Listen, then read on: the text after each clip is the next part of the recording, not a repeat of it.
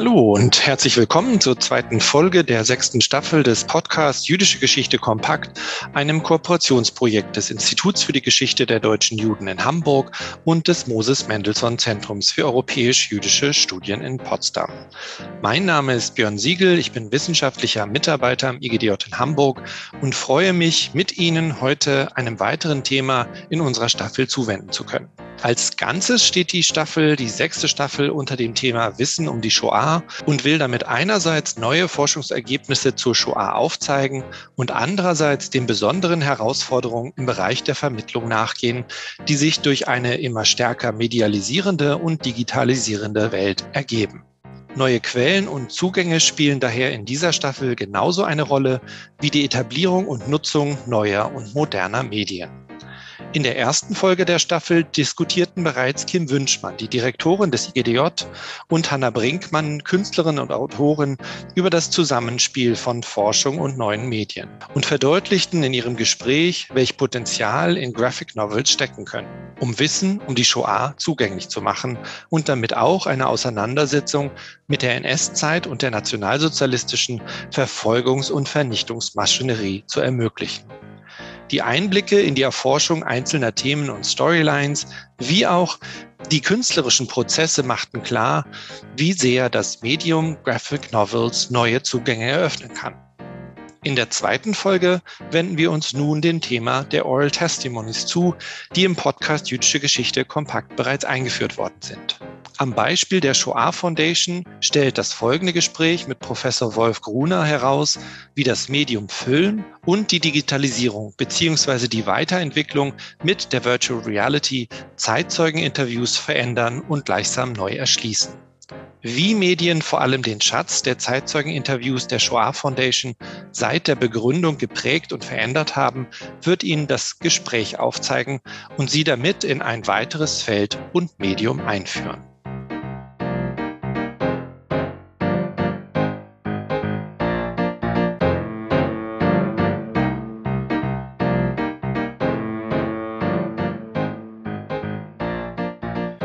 Ja, ich freue mich ganz besonders, Sie, liebe Hörerinnen und Hörer, zu unserer zweiten Episode der sechsten Staffel unseres Podcasts zum Thema Wissen um die Shoah begrüßen zu können. Und heute ein Gespräch mit Professor Dr. Wolf Gruner von der University of Southern California in Los Angeles führen zu können, das uns sicherlich auch neue Einblicke in das Zusammenspiel von Medien und der Erforschung und vor allen Dingen der Vermittlung der Wissen, des Wissens um die Shoah geben wird. Bevor wir einsteigen, erst einmal ein herzliches Willkommen, Wolf. Schön, dass wir dich gewinnen konnten und dass du uns von der anderen Seite der Welt eben aus Los Angeles zugeschaltet bist. Ja, vielen Dank für die Einladung. Freut mich sehr. Damit Sie auch wissen, mit wem ich mich heute unterhalte, würde ich gern Wolf Gruner erst einmal vorstellen. Er ist Historiker und promovierte an der Technischen Universität in Berlin und begann dann letztendlich eine internationale Karriere, die ihn in verschiedenen Positionen an die Hebräische Universität Jerusalem, das United States Holocaust Memorial Museum in Washington, D.C., die Harvard University sowie an die Webster University in St. Louis, Missouri führte. Von 2004 bis 2007 folgte dann wieder eine Station in Deutschland, nämlich am Institut für Zeitgeschichte, wo er unter anderem die Quellenedition unter dem Titel Die Verfolgung und Ermordung der europäischen Juden durch das nationalsozialistische Deutschland 1933 bis 1945 mitbetreute. Heute ist er Chapel Garian Chair in Jewish Studies und Professor of History an der University of Southern California in Los Angeles und forscht hier zu verschiedenen Aspekten der Geschichte des Nationalsozialismus, der nationalsozialistischen Judenverfolgung sowie zur Zwangsarbeit im NS-Regime. Aus seinen Forschungen sei hier nur auf einzelne Bücher und Studien verwiesen, wie zum Beispiel auf das Buch Judenverfolgung in Berlin 1933 bis 45 darüber hinaus vielleicht in unserem Kontext interessant als Publikation das Buch zusammen mit Steve J. Ross, New Perspectives on Kristallnacht, After 80 Years, The Nazi Pogrom in Global Comparison.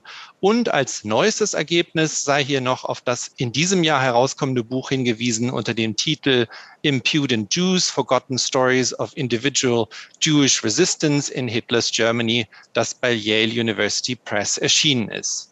Zudem war er eng mit der Shoah Foundation verbunden, was uns letztendlich auch zu unserem heutigen Thema führt. Denn in dieser Folge des Podcasts Jüdische Geschichte kompakt wollen wir einen genaueren Blick auf Zeitzeugeninterviews werfen und vor allen Dingen die Shoah Foundation.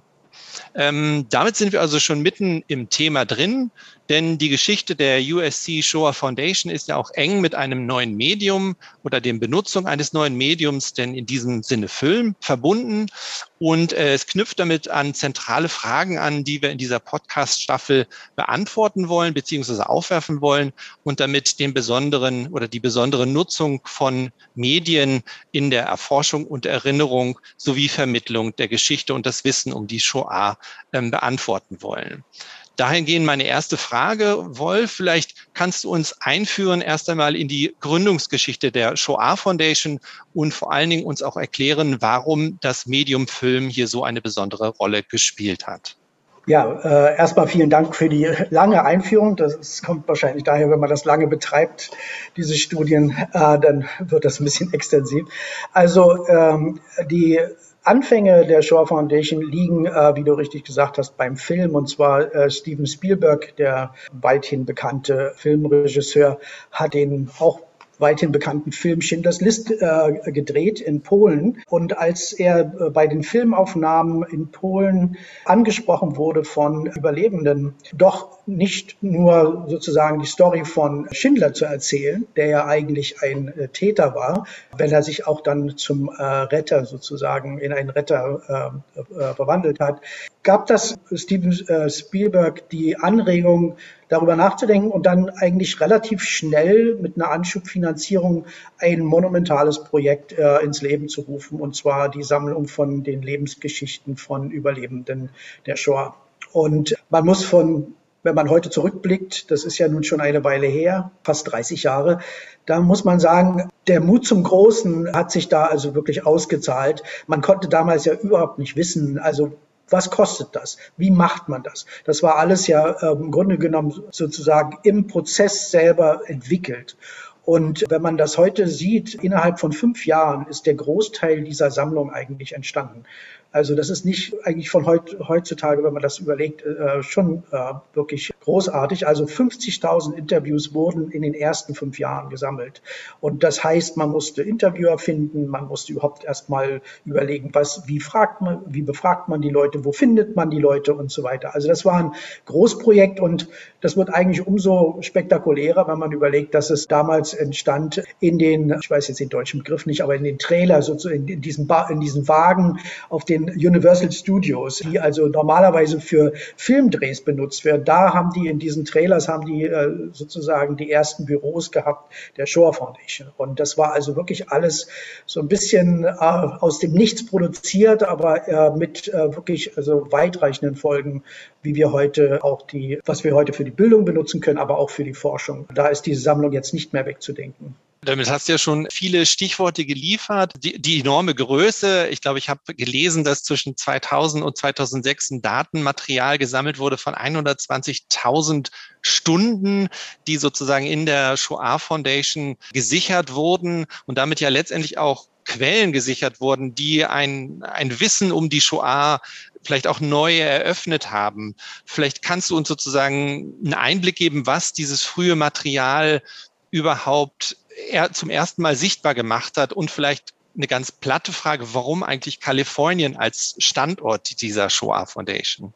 Ja, also das sind alle viele Fragen. Einmal, also ich denke, diese 120.000 Stunden sind von äh, praktisch 1995 bis 2000 eigentlich mehr oder weniger. Da muss ich eine kleine Korrektur anbringen hier, äh, gesammelt worden. Heute sind das über 140.000 Stunden. Ich finde ein Stichwort, äh, Stichwort sehr wichtig und das ist Sicherung. Also ich, ähm, die ursprüngliche sozusagen Anlage des Projekts war auf der einen Seite eben Sammlung, Sicherung und dann auch dieses Material für die Bildung zu benutzen. Ich glaube, das sind diese drei Ziele, die die Shore Foundation am, am, am Anfang hatte. Und Sicherung ist wichtig. Also damals wurde das Videomaterial aufgenommen und heutzutage ist das in, mehrerer, äh, in mehreren Formen sozusagen gesichert. Das heißt, es ist einmal sind die ursprünglichen Analogfilme in einem sicheren Ort äh, verbracht. Dann gibt es Digitalisierung dieser ganzen Interviews, also dieser 140.000 Stunden heute sollte.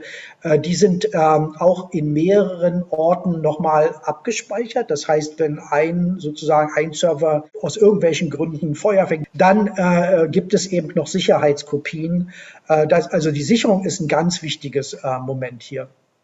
Wir haben also einen Umfang sozusagen nach der ersten Großphase von 52.000 Interviews, die eben in fast 60 Ländern mit fast 40 Sprachen geführt worden sind. Und ich glaube, die Frage mit Los Angeles hat eben zwei Antworten. Die eine ist, Steven Spielberg war nun mal hier Filmregisseur und hat eben am Anfang das wirklich betrieben. Also das ist eine relativ simple äh, Antwort. Aber auf der anderen Seite ist Los Angeles auch einer der Orte in den USA, wo die größte Anzahl von Überlebenden gelebt haben. Das ist also New York und äh, Los Angeles sind eigentlich die beiden Hauptorte äh, damals in den 19, äh, 90er Jahren. Und das ist, glaube ich, ein wichtiger Hintergrund, weil damit war der Zugriff auf die ersten Interviews relativ einfach. Man brauchte bloß praktisch in die Synagogen gehen, in die jüdischen Organisationen und schon konnte man in relativ kurzer Zeit äh, eine Menge von Interviews äh, zusammensammeln. Und dann hat das so einen Schneeballeffekt, dann ging das aus von Los Angeles äh, in andere äh, Orte wie New York in den USA und dann auch bald international.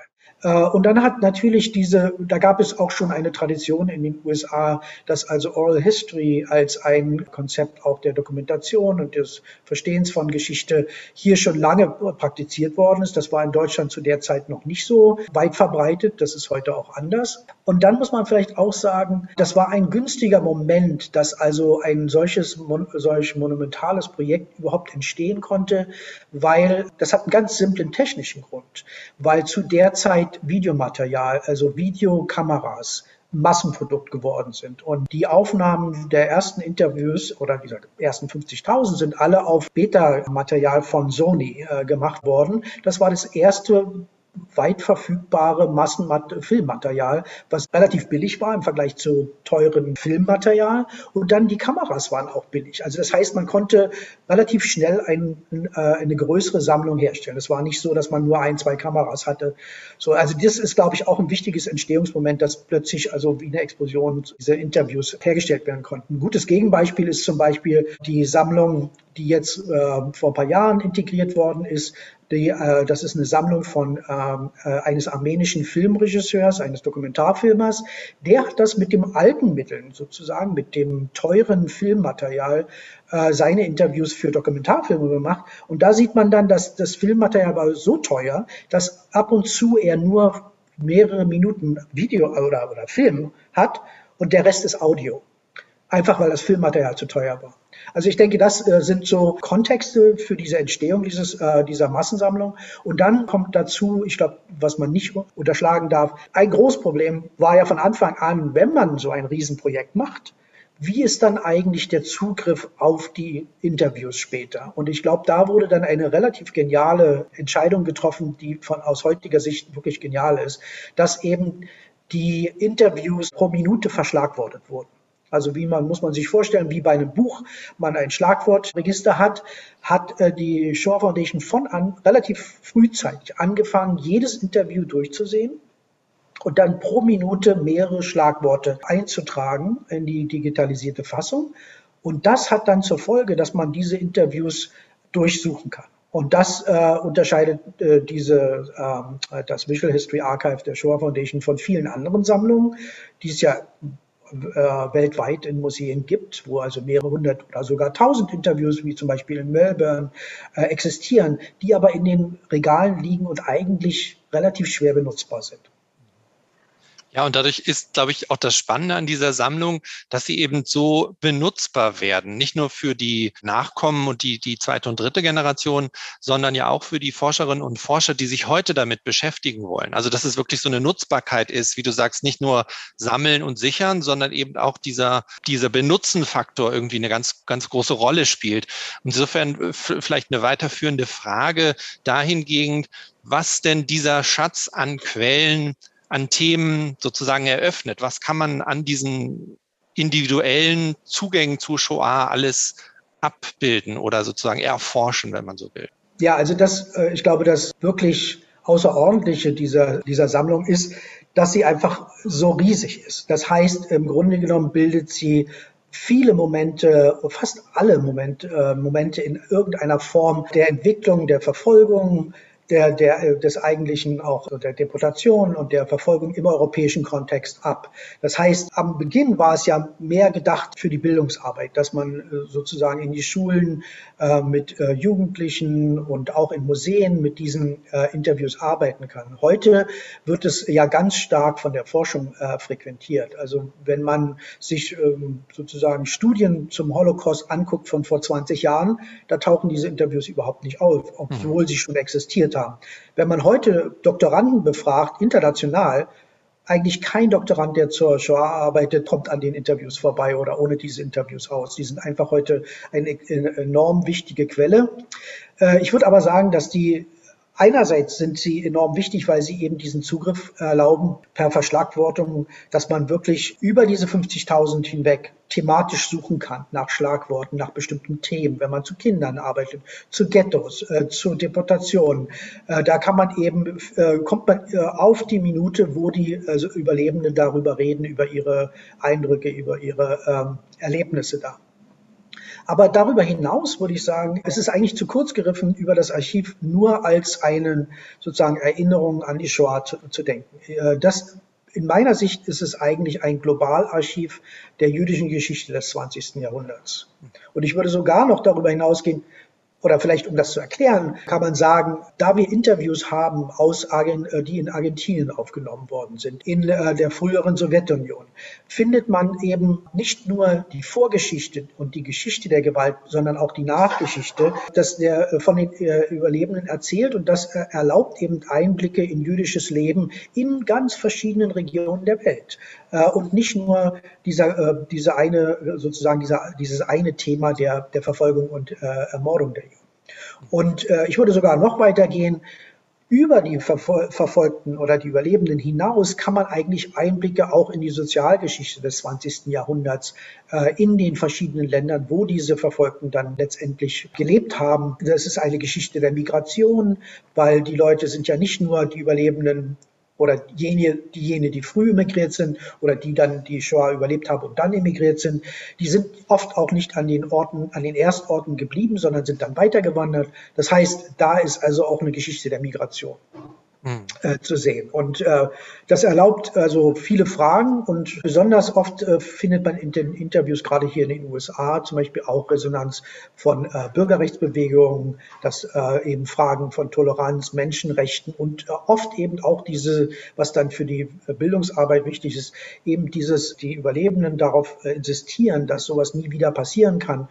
Und oft wird übersehen, dass das, dass sie die meisten der Überlebenden eben nicht nur über den Holocaust reden, also, sondern eigentlich verhindern wollen, dass gegen irgendeine Gruppe äh, Diskriminierung und Gewalt ausgeübt wird damit erklärt sich natürlich auch das, ich weiß nicht, wie man es sagen soll, Slogan oder Motto sozusagen der, der Shoah Foundation, das ja heißt, oh, our mission is to develop empathy, understanding and respect through testimony, was ja eigentlich ganz interessant ist. Also Empathie, Verständnis, Respekt durch das Zeugnis ablegen schaffen will.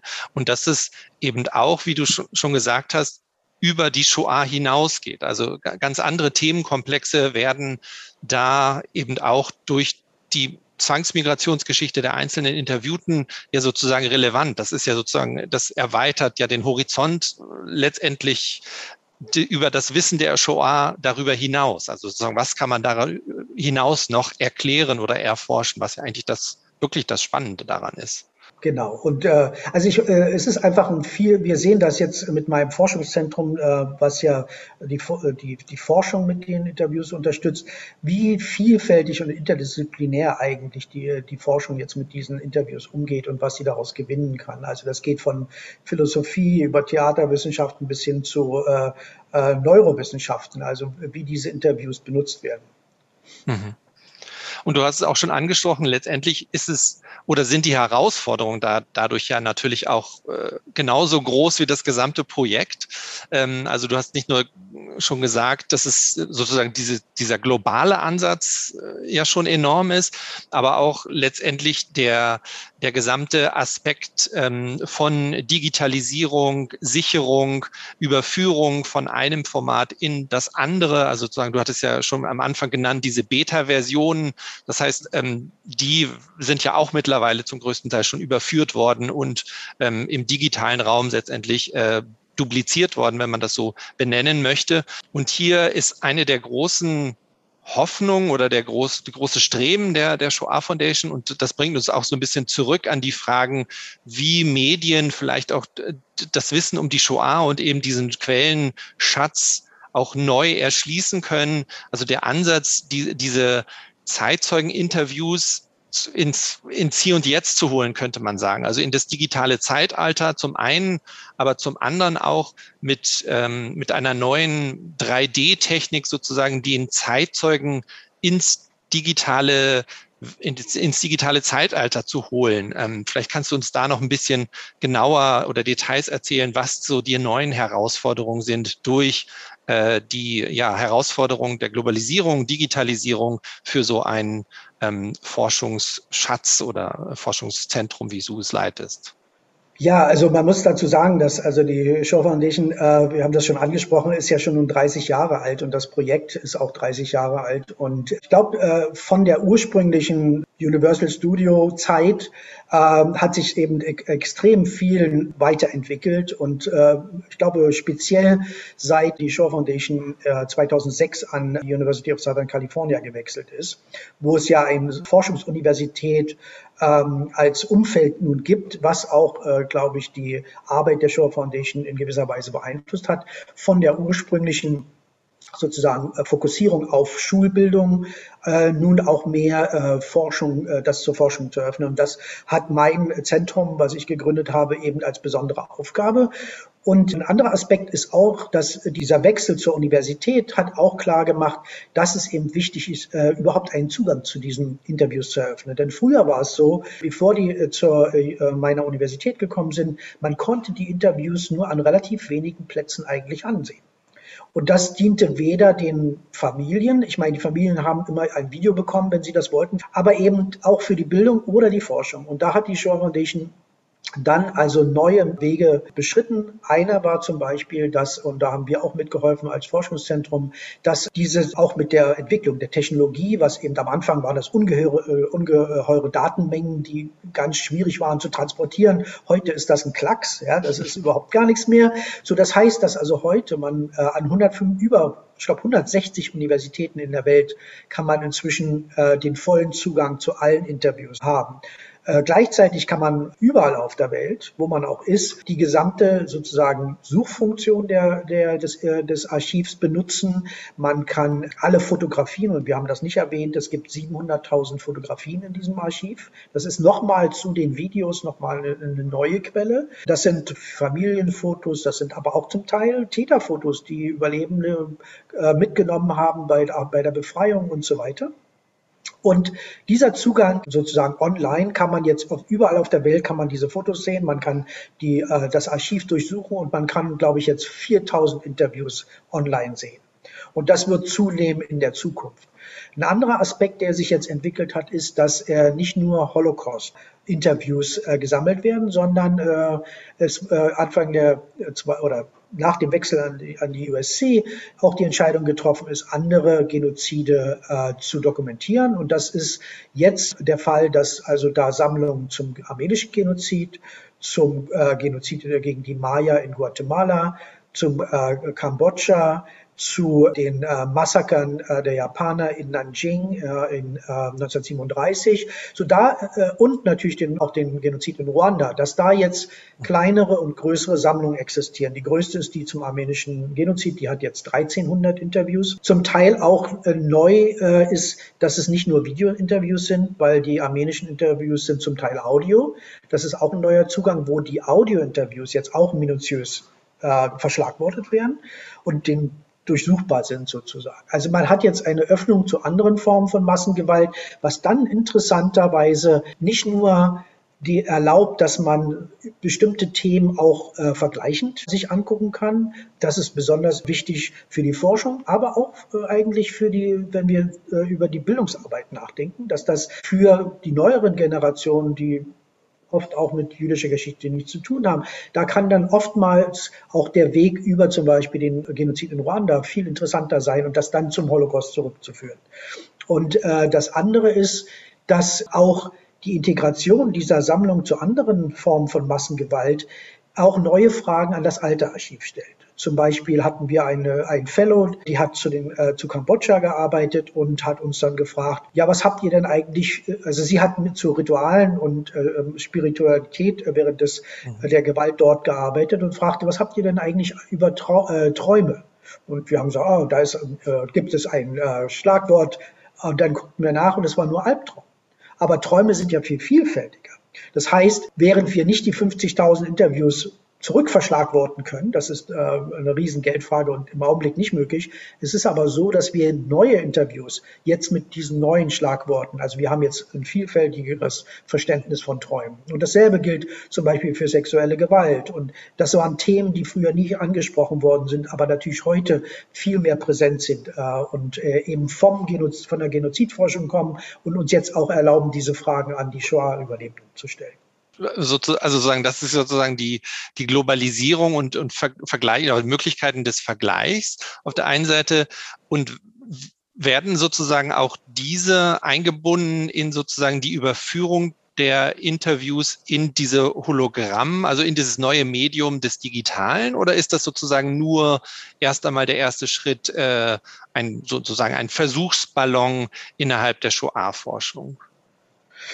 Nee, also wir müssen da ein bisschen trennen. Das sind zwei verschiedene Sachen, glaube ich. Also das eine ist, äh, dass das äh, generell das Archiv eben erweitert wird mit neuen Sammlungen. Und ich habe vergessen zu erwähnen, dass auch Sammlungen aus anderen Museen, ich habe ja vorhin davon gesprochen, dass die in Regalen schlummern und äh, nicht benutzt werden, die jetzt eine Aktion ist seit mehreren Jahren, die dazu geführt hat, dass mehrere tausend Shoah-Interviews jetzt aus Kanada, aus, aus den USA auch in diese Sammlung integriert werden, auch verschlagwortet sind und auch jetzt äh, zum Teil auch ja andere Interviewführung ist, das auch äh, bereichert das ganze Archiv.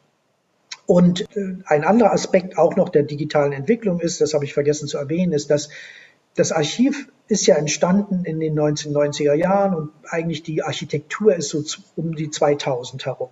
Wenn wir an die technologische Revolution und die digitale Revolution denken, das ist wie 19. Jahrhundert. Ja? Deswegen ist jetzt ein äh, aktuelles Projekt eigentlich das gesamte Archiv neu zu gestalten und äh, auch äh, intuitiver, weil die Erwartungen ganz andere sind.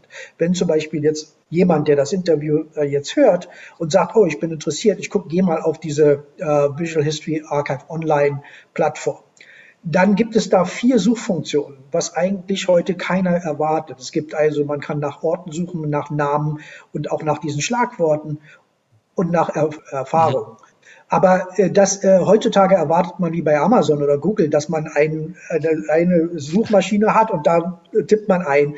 Das ist also, und viele Leute verzweifeln, weil sie kriegen nicht diese Ergebnisse, die sie eigentlich äh, haben wollen. Das wird jetzt geändert, das wird jetzt bald äh, rauskommen, dass das also eine ganz modernisierte Version sein wird und dann auch viel mehr äh, bessere Zugriffe und genauere Zugriffe erlaubt.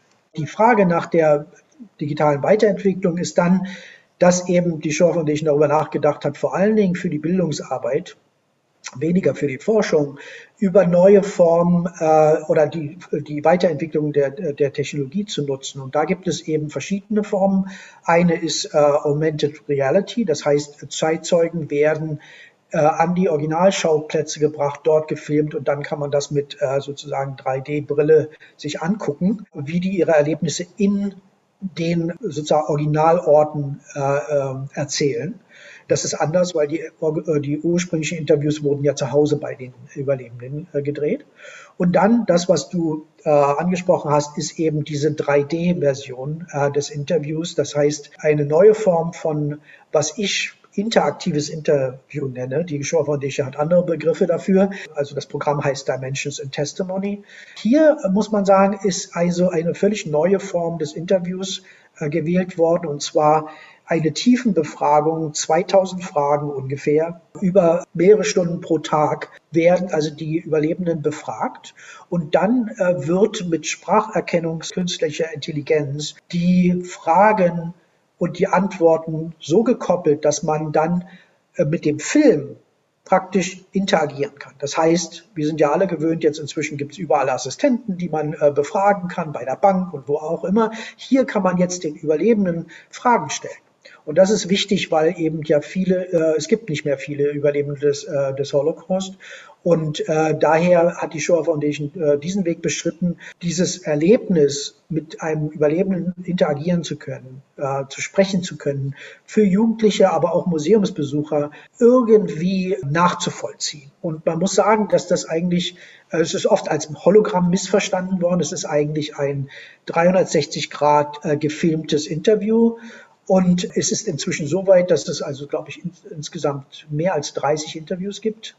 Davon sind die Mehrheit in Englisch. Es gibt aber mehrere in Spanisch. Es gibt, äh, ich glaube, zwei auf Deutsch, auch auf Russisch, Schwedisch.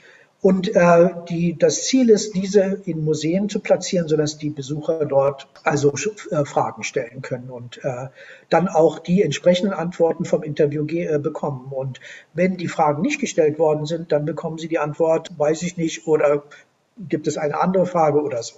Also das ist ein interessantes Experiment und ich glaube, für die Forschung von, von, meinem, von meiner Warte her ist das auch ein Material, was eigentlich in der Zukunft noch eine Rolle spielen wird, weil äh, während die normalen Interviews der Shaw Foundation oder auch in anderen Sammlungen meistens eine Stunde sind, zwei Stunden, in Extremfällen vielleicht mal sechs Stunden, haben wir es hier mit Interviews zu tun, die bis zu 20 Stunden gehen. Das heißt also, eine Detailfülle ist in diesen, ist im Rohmaterial dieser Interviews, dieser interaktiven Interviews versteckt, die für die Forschung in der Zukunft noch eine Rolle spielen wird.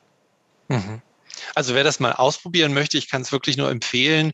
Auf der Seite der Shoah Foundation kann man das sozusagen probieren mit seinen individuellen Fragen äh, einem äh, Zeitzeugen, den den ich sozusagen ich ausprobiert habe, war Pinkas Gutter, der, wo man wirklich mit seinen ganz individuellen Fragen auf diesen Zeitzeugen in den Dialog mit ihm treten kann, was wirklich eine ganz, äh, ja, eine besondere Erfahrung irgendwie war. Also kann ich nur empfehlen, das mal auszuprobieren. Vielleicht eine ganz praktische Frage, wie finden das eigentlich die Zeitzeuginnen und Zeitzeuginnen sozusagen als so eine Art Avatar konserviert zu werden? Weil du hast ja schon gesagt, es ist ein enormer Aufwand, äh, die gesamten Fragen zu beantworten. Aber wie finden Sie das sozusagen so, so konserviert zu werden in dem Sinne? Ist es ja schon was anderes, als sozusagen so ein Interview zu geben. Also ich glaube, das Projekt ist getrieben von zwei äh, äh, äh groß Hauptinteressen. Einmal ist es, das, äh, und das ist interessant, das Interesse der Überlebenden im Grunde genommen. Die sagen sich, die wissen das, also äh, wie Pinkerskutter zum Beispiel, der äh, war sehr interessiert. Er war ja der Erste, das, das ist praktisch das, das erste äh, Projekt, 3D-Projekt, und der begleitet äh, die Vorführung von seinem Film dem interaktiven Film, bei Vorführung und stellt sich daneben. Und äh, also der ist ganz äh, dafür, dass das gemacht wird. Und das ist derselbe Grund im Grund, äh, warum auch die meisten anderen das machen. Der, der zweite Hauptgrund ist, dass eben Museen äh, sehr daran interessiert sind. Die haben ja oft, gerade in den USA, die lokalen Museen haben, Holocaust-Museen haben hier immer eine große Verbindung zu ihrer Gemeinschaft, zur jüdischen äh, Gemeinde in in ihrem Ort oder Umfeld. Und äh, die Laden haben immer die Überlebenden eingeladen, die haben Vorträge gehalten da oder haben sich mit äh, Schülern hingesetzt. Das wird in der Zukunft nicht mehr möglich sein. Und deswegen sind die Museen jetzt sehr daran interessiert, alle ihren lokalen, und das ist interessant, sozusagen ihre Überlebenden, die sie kennen und mit denen sie schon Jahre zusammenarbeiten, nun praktisch diese interaktiven Interviews zu führen mit denen, damit sie auch in der Zukunft, wenn die sterben, dann äh, praktisch weiterleben. Ja, damit hat es uns, glaube ich, schon vielfältigen Einblick gegeben, wie sich auch die Shoah Foundation immer weiterentwickeln muss mit neuen Medien, neuen Herausforderungen, die sozusagen Globalisierung, Digitalisierung sozusagen um Schritt zu halten, auch in, in den verschiedenen Aspekten, in denen sie arbeiten, sei es Erinnerungskultur, sei es Vermittlung, sei es Forschung. Am Ende jeder Folge, und wir sind leider schon wieder am Ende, ähm, fragen wir jedem Interviewpartner oder Partnerin, wo sie oder welche Empfehlung sie hätten für unsere Hörerinnen und Hörer, wo sie das Thema vielleicht nochmal an einem Ort, sei es ein realer, sei es ein digitaler, nachlesen könnten. Vielleicht hast du ja einen Tipp für unsere Hörerinnen und Hörer. Naja, eigentlich äh, nichts äh, Großartiges. Ich würde sagen, eigentlich zwei Antworten auf diese Frage. Das eine ist, ich würde wirklich jedem empfehlen, diese äh, sich mal eines von diesen interaktiven Interviews anzusehen oder äh, äh wirklich, äh, das ist mehrheitlich jetzt noch in den USA möglich, aber es wird bald in Deutschland auch möglich sein. Also das ist ähm, äh, ja eine Arbeit. Äh, es gibt also in mehreren Museen, wie dem Holocaust-Museum in, äh, in, DC oder in äh, Skokie, Illinois, gibt es eben schon Präsentationen dieser Interviews, äh, aber auch zukünftig in Buenos Aires und, und, so weiter. Aber ich glaube, das einfachste, der einfachste äh, Platz ist eigentlich wirklich mal auf das Visual History Archive Online-Angebot einzugehen und dann einfach mal zu suchen. Einfach mal einen, Schla ein, einen Platz, einen Namen, ein, äh, ein Thema einzugeben und dann zu sehen, was die Überlebenden dazu zu sagen haben. Das ist VHA Online, kann man einfach googeln. Und äh, äh, ich glaube, das ist äh, jedes Mal äh, wirklich beeindruckend. Mhm.